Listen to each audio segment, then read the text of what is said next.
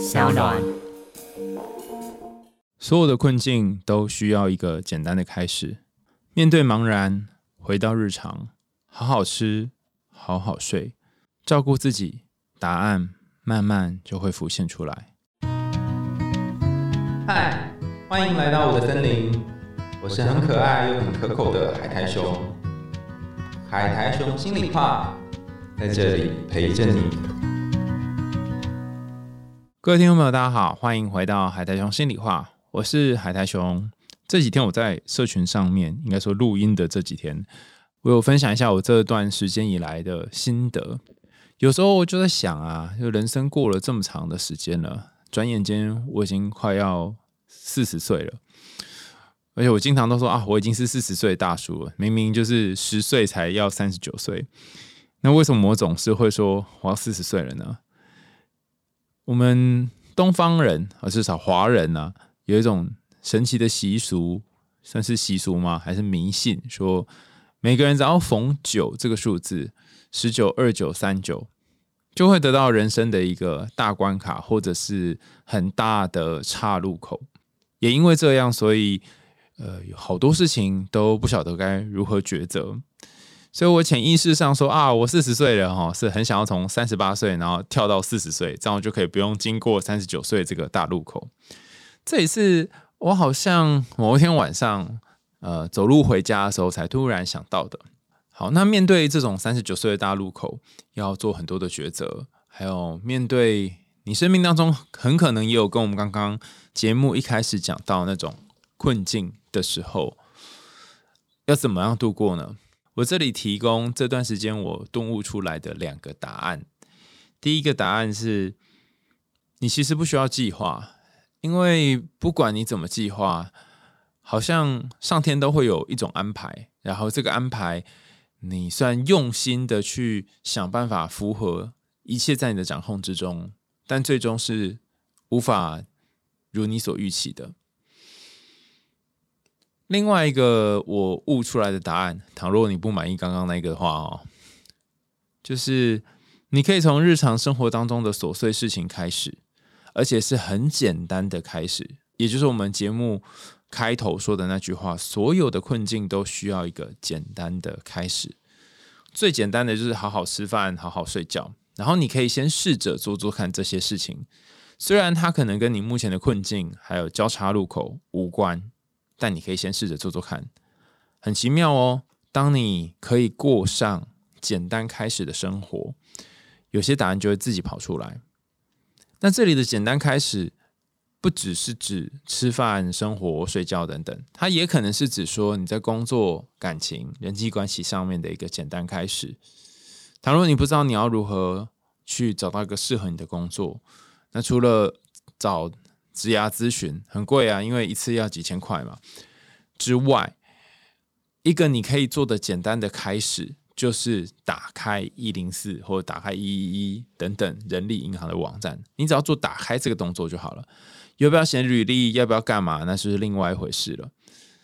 那这个一小步在焦点解决里面叫做一小步，它其实有一种奇妙的动力，推着你可以往前再走一点点，甚至因为这一小步，你就会看到不一样的风景。你可以想象一下，倘若你在一座森林里面，你真的不知道该怎么办。然后你也不想要去哪里，那此时你可能会环顾四周，哎，看到可能右前方有一个小小的光亮，那个光亮虽然没有离你很远，但是你觉得有点兴趣，于是你就往那里去了，被它吸引就过去了。你甚至不知道后面还有什么，然后你也不晓得往这个方向去，走到最后会抵达什么地方。但人生很多时候不就是这样吗？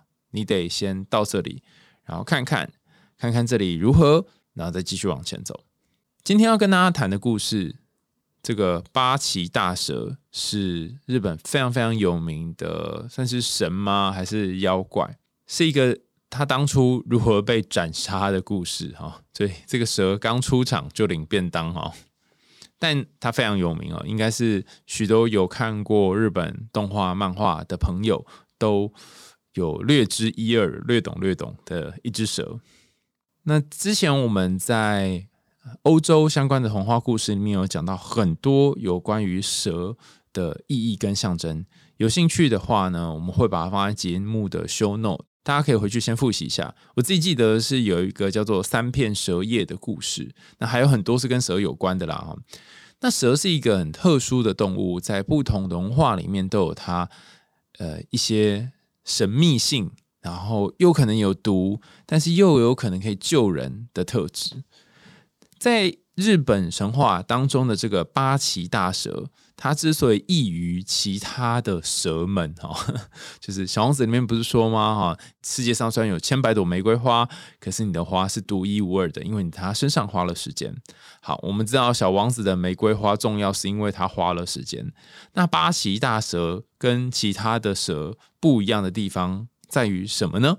在于它有八个头、八个尾巴吗？那除此之外，还有什么特别的地方呢？以及为什么是八呢？还有他为什么一出场就领便当呢？关于以上的种种问题，我们会在今天的故事里面为大家解答。大家可以调整一下呼吸，然后找一个舒服的地方。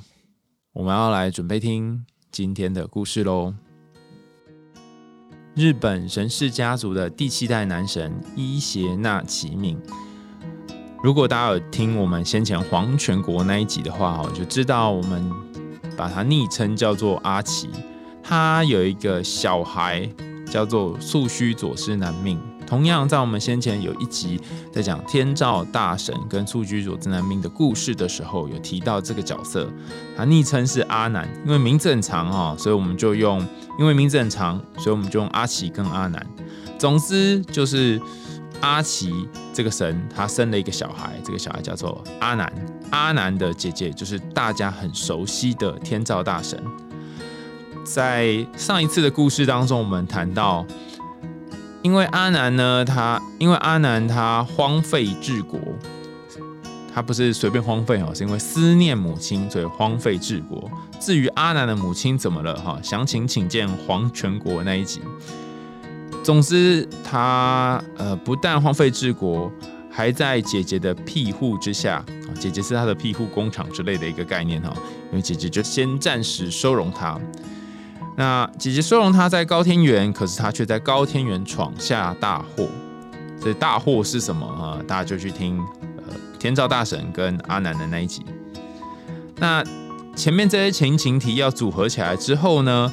总之，阿南本人因为惹怒了众神，所以在身体和财物上面都给双重的严重惩罚，并且被逐出了高天原。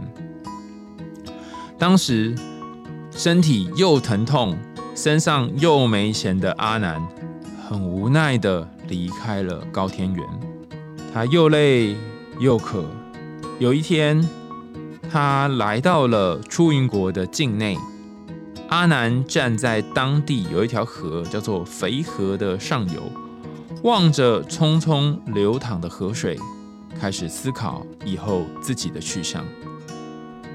At this moment，就在这个时候，有一双竹制的小木棍飘到了阿南面前。他定睛一看，认出是人类吃饭的时候所用的筷子。阿南心想。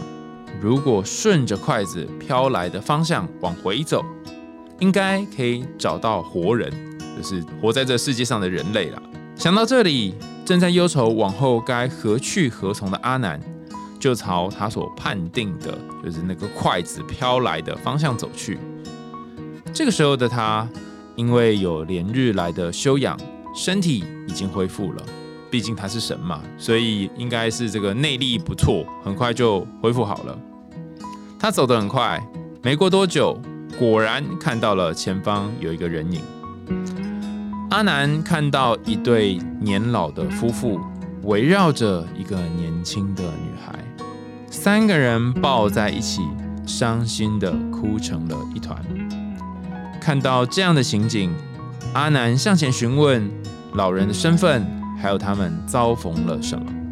老人一听到有人询问，就抬起满是泪水的脸，唉声叹气，并且断断续续的告诉阿南：“ 我我是山神大山金剑神的儿子，奉命统治眼前这一片叫做族民追的土地。我旁边两个人，一个是我的老婆，一个是我的小女儿啊。老人边说边哭，在老人叙述的过程当中，阿南才知道发生了什么事。原来。老人先后生养总共有八个女儿，每一个都模样俊丽、心灵手巧，一家人互相理解、彼此相爱，幸福的生活在一起。西卡西，不幸的事情竟然接二连三的发生。在离足名追这个地方不远，有一个地方叫做高志，不知道从何时开始。有一个妖怪占领了那里。这个妖怪并不是一般的妖怪，它的长相非常的可怕，红红的眼睛非常大，就像是一个酸浆果子一样大。全身上下有八颗头颅，八条尾巴，身体的长度可以连接八个山谷，外加上八个山头。大家可以想象吗？这个巨大的怪物，它总共有八座山这么大。让老人没有想到的是，这只妖怪竟然看上了自己家的女儿们。这里的关键字是“们”哦，并且在八年前的这一天，将他的大女儿吞进肚里。此去今年，每年都是这样子。第一年吞大女儿，第二年吞二女儿。以此类推，现在来到了第八年，又到了小女儿很可能会被吞下去的时候了。知道了这件事，老人心疼着看着自己那个美丽娇弱的小女儿，然后对阿南说：“眼看我最后一个可怜的女儿要被这个可恶的怪兽给吃掉。”作为父母的我们，怎么可能不心痛啊？阿南听完，义愤填膺，当场答应这个老人家，一定会帮他们制服妖怪。老人看到阿南无所畏惧、所向披靡的神情，转悲为喜，对阿南说：“如果你能够把……”把我的女儿抓出这个妖魔的魔爪，你也同意的话，我就把我的女儿许配给你。阿南仔细看了一下那个泪如雨下的女孩，一副清秀可爱的样子，简直就是完美等级。当然是想都不想，一口就答应，并且对老人阐明了自己的真实身份。他可是素须佐之男命，天神之一。老人家全家一听，三个人非常的高兴。他们心想，有一个更厉害的天神要来帮助他们家了。于是阿南就开始准备对付八岐大蛇的工作。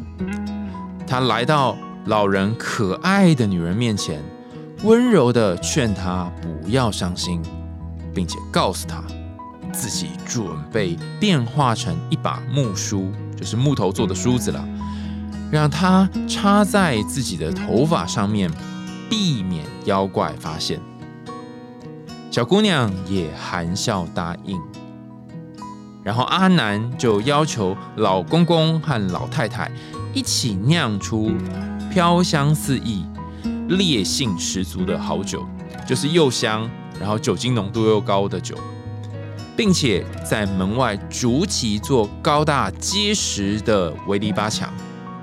阿南说：“造好的篱笆墙要留出八个巨大的洞来，每个洞前要搭出一个放酒台的木架，木架上放置酒坛，酒坛内装满已经酿好的酒。”老公公和老婆婆也欣然的答应。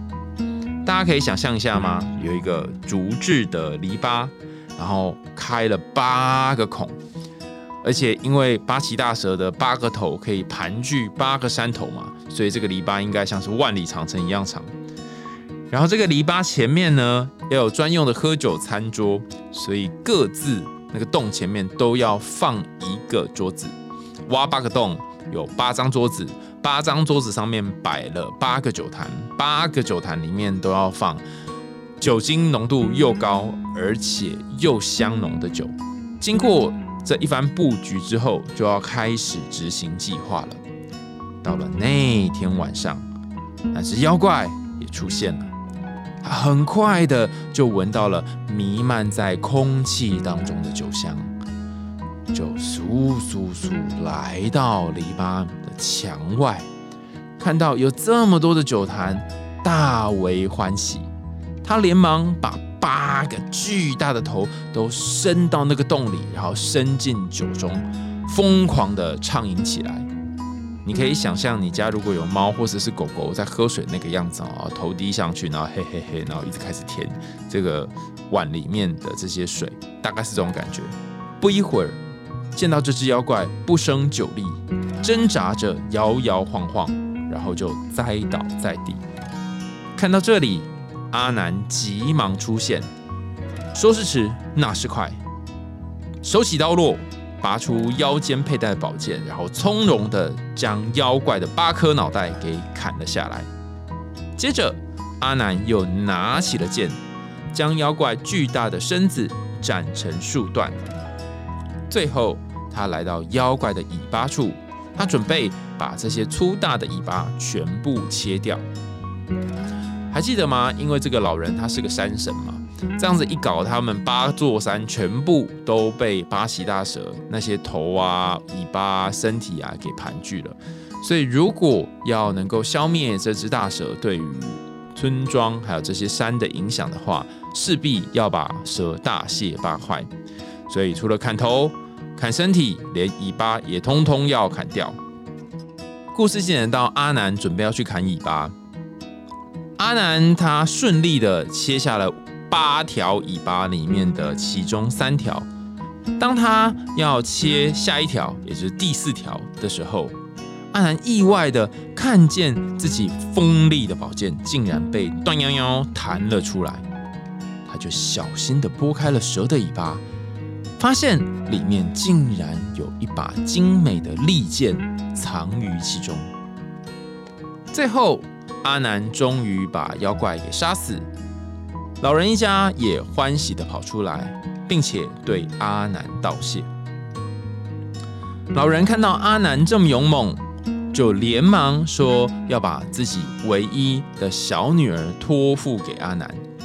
阿南本来对眼前这位美丽的女孩就怀有爱慕之心，笑想很久了啦。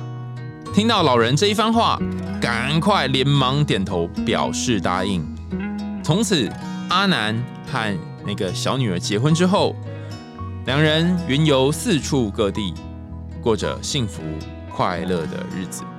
而那一把阿南斩杀妖怪的时候所得到的，藏在第四条尾巴里面的那把剑，他转手赠送给了自己的姐姐天照大御神。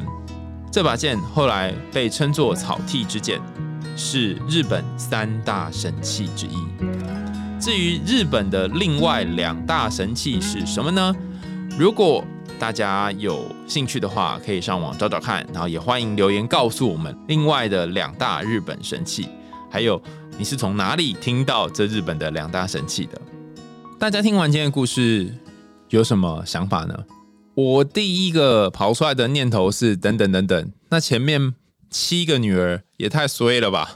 他们被白白吃掉，然后理论上按照以前我们这些读童话故事的逻辑，虽然没有什么逻辑可言了，不通常都是把妖怪杀掉之后，然后把肚子剖开，里面那七个女儿会死而复生吗？不是应该是这样吗？哈，以前我们不论是看什么《小木偶奇遇记》啊，或是看小红帽啊，哈，反正大野狼肚子里面的奶奶，或者是金鱼里面的小木偶。应该都是活着的吧？哈，对不起，金鱼里面的爷爷，因为小木偶是他爷爷被吞嘛，哈，应该是活着的吧？怎么会死掉了嘞？哈，这不公平啊！哎，大家可以留言哦，跟我说说看，你觉得呃为什么会这样？就是为什么在日本文化的故事当中，人死了就是死了，然后没有办法复生，可是，在呃。我们很多欧洲童话当中会有什么神奇的魔法，然后人可以死而复生。那我们对照到黄泉国的故事，也会发现嘛，阿霞老婆阿美本来也是一个神嘛，她死掉都无法复生了，更遑论这个比较低等的神仙山神的八个女儿，其中的七个死掉了，当然也就更难以想象他们会复生。但无论如何，大家可以想一想这个问题哈。那如果有兴趣的话，可以留言。不论你在 Apple Podcast 或是在 Sound 任何的平台，甚至你可以传讯息到 IG 给我哈。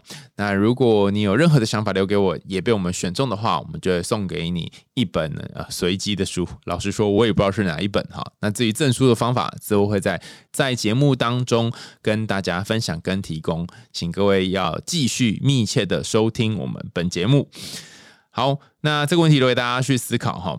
不过我最好奇的，除了这个之外呢，还有一个问题，我也觉得蛮有趣的，就是八岐大蛇为什么是八岐大蛇，不是七岐或六岐？听起来好像什么都市改造计划啊。然后为什么是八个女儿啊？哈，八这个数字到底有什么意义啊？其实八岐大蛇和八个女儿，呃，如果是在我们的文化里面，我们就可能会觉得八跟发的。发音很像，就是发财的意思，可能跟我们的文化里面对于物质、对于享受、对于那些金钱价值可以被衡量的东西很重要。倘若它是一个呃中华的童话或中华的故事的话，但看起来它不是嘛？它是日本的故事，所以八岐大蛇和八个女儿呢？其实我觉得可以用几个角度来看哈。八这个数字其实有一种。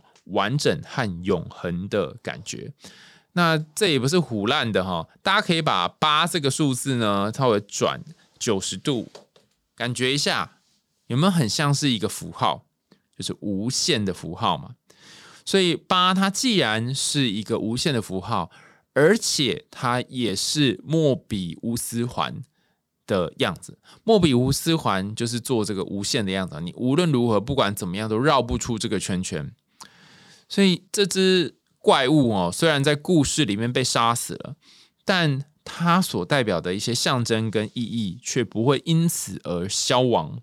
所以八除了跟神明有关，也可能跟所谓的无限有关。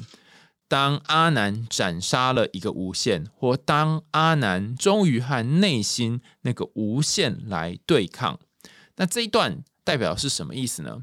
我们必须把故事往前面拉哈。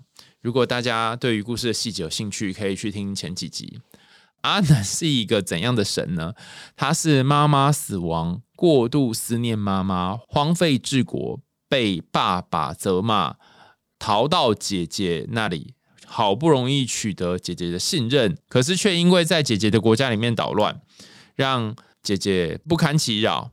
那姐姐的纵容之下，让姐姐成为某种共犯，于是姐姐被连坐处罚，最后才沦落到今天得要四处漂流，当成无家者。在这样的情况下，斩杀了八岐大蛇。所以，当我们看一个神话角色的时候，我们要把他的故事背景跟脉络拿起来一起看。这个方法其实不是我自己发明的哈。而是我前阵子去看上一些课程，有谈到所谓的心智化这个概念。我记得那时候上课的几个老师都告诉我们一件事啊，其实也不止那堂课啦，我之前上过很多课，都认为心智化 （mentalization） 是一个很重要的关于心理治疗的理论。这些老师不约而同提到这个概念的时候，觉得好好奇哦。所以心智化到底是什么？呃，就我非常非常粗浅的理解是。在做心理治疗的时候，很多的治疗师都会用一个框架去框住当事人。啊，你这个就在认知扭曲，哦，你这个就是还没有做到完形啊，你这个就是还有一些未尽之事，你这个就是没有好好体验啊，你这个就是什么什么，反正就是你会用一些标签或你所知道的知识去框他。那在做心智化这个取向的人呢，就思索一件事情。我们所有的研究、所有的设计，都是不论你用大数法则啊，或者是使用执行研究啊，但是它是一个归纳的，是一个整理的，它没有办法代表每一个独特的个体。换言之，所有的理论都和实物上必然有所脱节。如果你总是拿理论去套个案的话，那就惨了，因为你就会发现你离他的世界其实有点遥远。那也不是说理论没有用哈，理论是像是一个垫脚石，你可以靠着理论让你跟个案所在的世界更接近一点。但这句话就是魔鬼细节，你的目的是为了靠个案的世界近一点。那我们把以上这个案都拿掉哈，你今天听了这么多集的海洋心理话，你听了外在心理学，你听了好多好多相关的心理学 podcast，看了很多的书，那你是为了什么呢？你是为了透过我们这些解释了解自己吗？No No，不是，你是为了得到一块脚踏垫或是一个垫脚石哈。你可以把我娜娜或者是蔡宇哲老师等等这些人都当做是一个垫脚石，没有关系，让你们踩。但重点是踩上去之后，你要能够再往前踩一点，而这个往前踩一点，就是靠近那个内心属于你的真正的独一无二的世界。所以心智化。这三个字，在我的理解当中，就是真实的进入到当事人所处的场域，去所听、所看、所想、所感，然后在那个感受里面设身处地的去感受他发生了什么，以及这些感受和他后来的行为之间的关联是什么。讲了“落落等”这么长一段，就是四个字：设身处地。但能够做到这件事情是非常非常困难的，因为你的设身处地，包含你还要设身处地他的过往历史，设身处地还要设身处地他内心的种种状态，当时发生事情的时空环境等等，这加起来超级多。所以这类型的课程虽然有很多哈，但是每一次都要上非常长的时间。好，为什么讲到心智化？总之，我们把这一坨东西拉回来，我们在设身处地的往阿南的身上替他想一下。我刚刚有前情提要，阿南过去发生的事情，你可以感受一下，在这样情况下面的阿南，他落魄到需要漂流到肥河边，然后最后斩杀了八岐大蛇这件事情，对他来讲。这个斩杀，而且是斩杀了一个无限的八岐大蛇，是什么意义呢？这个问题呢，我们开放送书。如果你有答案，或者是你有一些想法，欢迎留言告诉我们。那一样，我们会在之后的节目公布得奖的人哈。你在 Apple Podcast 其他可以留言的地方，或是你在我的 Instagram 都可以哈。呃，脸书粉丝团我比较少收讯息哈，所以我不建议大家到脸书粉丝团去传讯息。好。总之啊，以上这一整段，你可以想想，那个斩杀代表无限的巴西大蛇是什么意思呢？好，如果你大概有一些想法，那我就要往下讲了哈。好，宝雷了，五四三二一，快逃哦哈！我的想法是，人生的苦难是无尽的，所有的挑战都是会不断出现的。之所以八旗大蛇用八这个数字，可能某种程度上面象征无限，是指过往。阿南可能经历了很多的事情，但他从来没有直球对决，他从来没有面对他应该要面对的东西，从来没有负起责任过。当他妈妈过世的时候，他很伤心，他选择逃避，不治国。当他在被天照大神姐姐给庇佑的时候，他开始乱搞，然后也没有担当起要协助姐姐治国的责任。当姐姐被关的时候，他也就在旁边纳凉。至少上次的故事里面没看到他特别。当姐姐关起来，好躲起来，不想要被连坐处罚的时候，他也没有做出什么特别的作为。一直到最后他被流放的时候，他其实也没有替自己做什么。如果你是一个极度自我厌恶的人，甚至你就觉得自己跟阿南一样一事无成，总是会逃避，总是不负责任，那么好消息来了。你的人生转泪点就会出现在两点，一点就是我们节目一开始谈到的日常，另外一点就是出现在帮忙别人这件事情上。好，先讲日常的部分哈。阿南是如何遇到老公公、老太太，还有他那个剩下的唯一的女儿的呢？他是看到了这个竹块，而且这个竹块正朝向似乎有人家的地方流动。所以，如果你也是这种。又讨厌自己，但又不爱负责，因为你觉得负责很可怕、很讨厌。你跟阿南一样，是一个长不大的小孩，长不大的彼得潘，不想负责任的话，那么第一个路线就是好好的关注你生活的人事物，好好吃饭，好好睡觉，这是很基本哈。举一个例子，也是前阵子小地瓜提醒我，他说：“你知道吗？跟别人讲话的时候要看着别人的眼睛。”诶，这件事情很有趣哈。就是当然，我在一些场合哈，一对一的互动或聊天，我会看着对方的眼睛。但很长的时候，比如说在切菜啊，或是在做家事啊，或做什么事情，就有些时候会漏掉这件事。然后我就发现，天哪，这么基本的事，其实我很少做到，然后经常会让人家觉得不被尊重。可能我会觉得大家很熟了吧，不需要这样。但真的吗？这件事情大家可以留在心里面，好好思索这件事。好，那我们就继续往下讲哈。刚刚讲到的是，你得要留心你的日常生活，就算是非常小的事情也一样。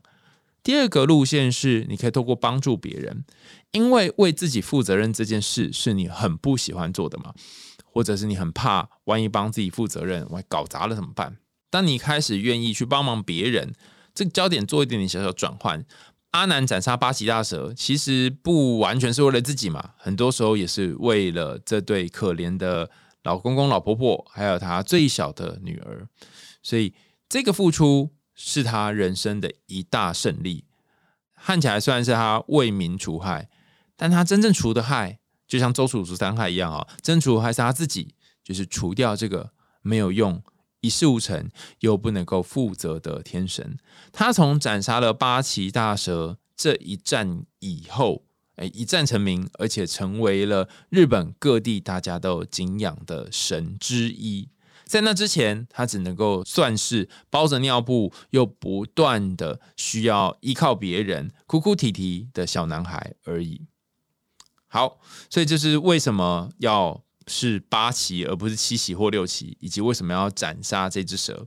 那有人就会开始反驳啊，说：“哎，等等等等，海海兄，你这样子太过度美化阿南了哈！阿南他根本就不是为了什么自我成长啊，然后要挑战什么鬼的，通通都不是，他就是好美色嘛！你想想看，那个第八个女儿小女儿就是很可爱啊，又灵动又美丽哈啊！如果不是因为他好美色，他怎么会救这个女儿呢？好。所以这一切都是假的啊！阿南只是假借想要跟这个女儿亲近，想要跟女儿在一起哈，所以哦，所以才会去斩杀八岐大蛇。好啦好啦，你要这样子讲也是可以啦哈。那个老公公的第八个女儿哈，她的本名叫做八井比麦，就是被囚禁的那个女儿叫八井比麦哈。这的确是他斩蛇的动机，那我觉得这也很符合现实哈。你为什么要工作啊？因为要赚钱呐。但是你为什么要选这个工作？那可能就是你喜欢这个工作啊。那如果你可以不用工作就有钱，那你要不要工作？谁要工作呢？哈，所以呃，你可以把八景比卖啊，虽然把它比喻成钱有点奇怪啊，它就是一个动力的开始。可是除了这个动力之外，我相信我们内在还有一个更深的动力，正推着你往前进。所以这两件事情是同时并进的，包含想要跟八景比麦在一起，以及想要真的去面对他人生当中那个不断逃避的课题，这两个是同时存在的。从象征的角度来看的话，大家还记得阿南是一个怎样的青少年吗？我觉得比较像青少年啊，因为他呃之前就是我们说像是一个彼得潘的概念嘛，就一直没有长大。阿南是一个。母亲过世，而且非常思念母亲的少年，所以我们可以看作他和母亲之间有一些依恋还没有解开，有一些议题还没有克服跟解决，所以他很可能想要在人生当中去寻找一个能够替代自己母亲的课题。这也并不是说要他去找一个女生，然后让他可以继续当那个不断吸奶的小孩，不断的被喂养，而是说。他开始去寻找内心那个脆弱的部分了，而且这个脆弱部分，他可能跟那个凶猛、勇猛的部分是结合在一起的。八岐大蛇可能代表的是残害的、凶猛的、勇猛的这一块比较阳性的特征，而吞下女儿们的八岐大蛇或许代表一种阴阳的调和，也就是说，阳性的力量当中，内心存在着各式各样比较柔性的力量。先前我猜啦。阿南他本身那个逃避的个性，或是躲起来个性，不愿去面对的个性，的确有些阴性的部分，但他这个阴性的部分却是伤害了他国土里面的国民，因为荒废治国嘛。而他的阳性的部分，例如说他破坏农田，把死掉的马丢到茅草屋里，啊，就之前前一集讲的，这个破坏在他心里面是存在的，他同样也是一个比较负面的阳性力量。他并没有让这些攻击力用在一个适合的地方。那当他心中希望有一个人可以跟他结合，可以跟他在一起的时候，这个就是他小女儿八景比麦，他就势必得去面对内心的一种阴阳调和。杀了八岐大蛇，实际上是把他身上这个阴阳调和或是阴阳平衡的能力，啊 get。得到啊，抓到到自己的手上来，所以在象征里面，我们可以把这个女儿八金比麦看作是内在阴性的阿尼玛，就是那个女性原型的象征。所以我在猜，或许啦，从这个角度来看，就跟我们之前解释好多好多童话故事一样，那些被女色吸引的王子，那些拯救公主的英雄。包含杀掉八岐大蛇的阿南，他们要的东西就只有一个，就是希望这个过度阳刚或者是过度僵化的自己，可以因为另外一个角色的出现而得到平衡。而这个平衡之路也不是那么容易的，很可能会受到种种阻碍。比方说，巴西大神很可能是阿南在做这件事情的时候内心所产生的恐惧，他也可能会有所犹豫啊。虽然他表面上表现出啊温温哒哒啦哈，我就透懂哦，有我就没问题了的感觉。但如果你是阿南，你真的会无所惧怕吗？整体来说哈，阿南有失去母亲的创伤，有一个很严厉的父亲，就是阿奇。对他的这个管教，而且他爸爸在我们前面一集有谈到嘛，其实某种程度上面是因为不接纳自己，也对于死去的太太的那种思念，看到自己的儿子也做同样的事情，所以更小 Denshuki 哈就觉得，哼，你怎么可以跟我一样啊？我就很讨厌我这个部分啦，用这种方式哈来惩罚他，透过斩蛇这件事情进行一个自我转化或者是自我进化的路线，所以当。阿南他把八岐大蛇杀死的时候，他似乎也从思念母亲的无限轮回当中，终于把自己拯救出来。看起来是拯救那个八景比麦了，实际上是拯救自己。那拯救自己什么呢？拯救自己不再深陷于那些哀伤当中。很多人都会很说那种风凉话，说啊，你去看那些比你惨的人，你就知道自己没有多没有那么惨了。那我觉得这句话呢，不完全对，可以稍微做一点调整。你去看那些比你惨的人，然后试着试着做做看一些事情，协助那些比你惨的人。那表面上看起来你是在帮助别人，但蛮奇妙的。很多时候你会把自己从那一个嗯，我很惨，我很糟，然后我很没用的低谷当中给拉出来。所以，不论你是做志工啊，或者是帮忙谁哈，倘若这件事情是投入起来有意义的，而且你喜欢的，你可以两个愿望一次满足，你帮助了对方，同时也帮助了自己。好，那在这个阿南智取的过程当中，出现了一个很神秘的桥段，大家有记得吗？有一个很神秘的桥段，就是他变成了法簪，然后放在。小女儿的头上放在八景比麦的头上，然后透过这种方式，再加上那些酒香来引诱八岐大蛇。他为什么要这样子哦？有想过吗？他如果可以硬干，他为什么不直接不直接硬干就好了呢？好，那为什么还要酒呢？为什么还要那个法簪呢？哈，这这两个布局布了三年之久，到底是为了什么？哈，还记得吗？很多人生的改变都是来自于一个不起眼的物件，很可能你在搭捷运或是搭车的时候看到了一个招牌，或者是你走路的时候不小心瞥见了手机里面的一个讯息啊，边走路边划手机这样啊。然后这个讯息它看似很小，但却撼动了你的人生，所以化成一个不起眼的物品，这也代表着人生的变化，很多时候是藏在那些你可能觉得很不起眼的事情上面。而且，当它化成这样的物品，就可以近距离观察八岐大蛇的弱点。那它如果就是直接冲上去的话，很可能就会被攻击嘛。但它化成这个小法簪，反而可以有一种像是装在小女儿头上的监视器一样，哈，就是秘密录影机，然后去看一下，哎，这个蛇在动的时候有哪些地方是弱点，所以才可以一次跳出来，然后斩杀八颗蛇头。这是有原因的啦，哈。不起眼的物件藏藏着改变，还有你可能需要一点观察才能够让改变发生。除此之外，前面也有说嘛，阿南他其实很欠缺的，就是让内心的那些智慧跟柔软的力量可以展现出来。所以他附在小女孩的头上，这个依附或者是依靠的动作，让他有机会去吸取这个小女孩身上阴性的部分。所以这也是他离开妈妈之后。第一次和女孩有一个很近的连接。回顾一下之前那一集，他跟姐姐天照大神在嗯河边啊，就是要要去说哦，我对你不是恶意的时候，还隔着一条河哦。有些时候，如果你跟家人，尤其是母亲之间有一些裂痕的话，你会变得很难相信别人，更遑论靠近这个人了。我不确定有多少人，只要人家碰你或人家靠近，你会非常非常的难受，非常非常的害怕，然后非常非常的觉得恶心啊。那如果有这样的伙伴呢，也欢迎告诉我说，哎，你后来想想这个东西是怎么来的。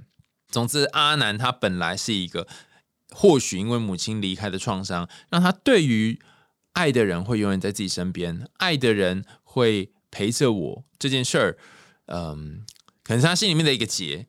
那你看哦，他从跟姐姐隔着一条河，到现在已经可以直接化身成梳子，然后插在小女儿八景比麦的头上了。那就代表他和女性，甚至和另外一个人的关系，可以变得渐渐靠近一些，而不是像当初一样还要隔着河那么疏远。好，那再来，除了刚刚讲的这个隐蔽，还有阿南的人生开始有一些转变，愿意跟人靠近之外，第三个我觉得也很重要的是有关于生命周期和再生。木梳跟铁梳、塑胶梳不一样的地方在于，木头它其实是大自然当中会产生的一种原料。然后你再生产木头，然后变成木梳，然后这个木梳如果放在土里腐烂，它又可以回到大自然，所以它是一个循环再利用的概念。你有没有发现，这整个故事都环绕着生跟死，然后大自然的循环、四季无常的这种感觉？所以我觉得，呃，当他选择了梳子，其实也就是选择了用某种程度死亡，并且在小女儿的头上。重新再生，头发也一样啊。我们先前有好多次谈到头发、胡子等等的隐喻，但头发会虽然会掉，它也会长出新的东西来。所以虽然只是一个梳子哦，但是我们就可以联想到很多很多很多东西，很多可以讨论的点在里面。好，那最后呃，我想要跟大家分享的事情是，大家记得阿南斩杀了八岐大蛇之后，然后得到了那一把。草剃剑吗？有些时候，你要去面对心里面那个巨大的恐惧是非常困难，而且难以招架的。但不用担心，你不用把整件事情做完。你甚至在砍到第四条尾巴的时候呢，就会得到难以置信的宝物。也就是说，你开始做，开始关注你的日常，开始做一点小小的实践，诶。宝剑就会藏在中间，你不用把事情做完，不用砍到第八条哈。一个小礼物哈，第一个新手礼包就会送给你。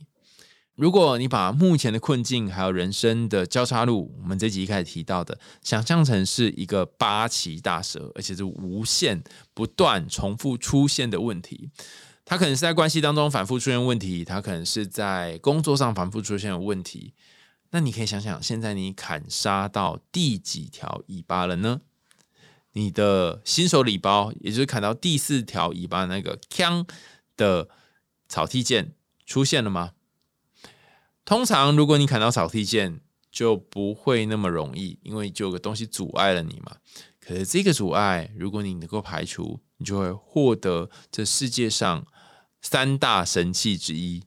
然后它是一个非常非常珍贵的礼物，只有你才值得拥有的礼物。欢迎大家留言告诉我们砍到第几只尾巴哈，还有你现在呃砍到第四只尾巴的人，也可以跟我说，呃，你现在遇到的困难跟状况是什么？今天跟大家分享的这个故事，其实是之前阿南在他和姐姐天照大神的故事当中的续集。我发现这本故事叫做。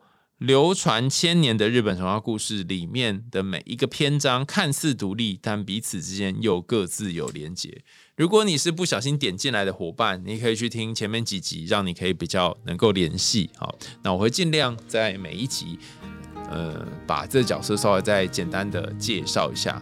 倘若你想听更多有趣的童话故事跟心理学知识，或者是你对于哪个主题有兴趣，欢迎大家留言敲碗告诉我们。那我会定期去整理跟搜寻大家在各平台的留言，还有那些敲碗的项目。我们海豚用心里话就下次见喽，拜拜。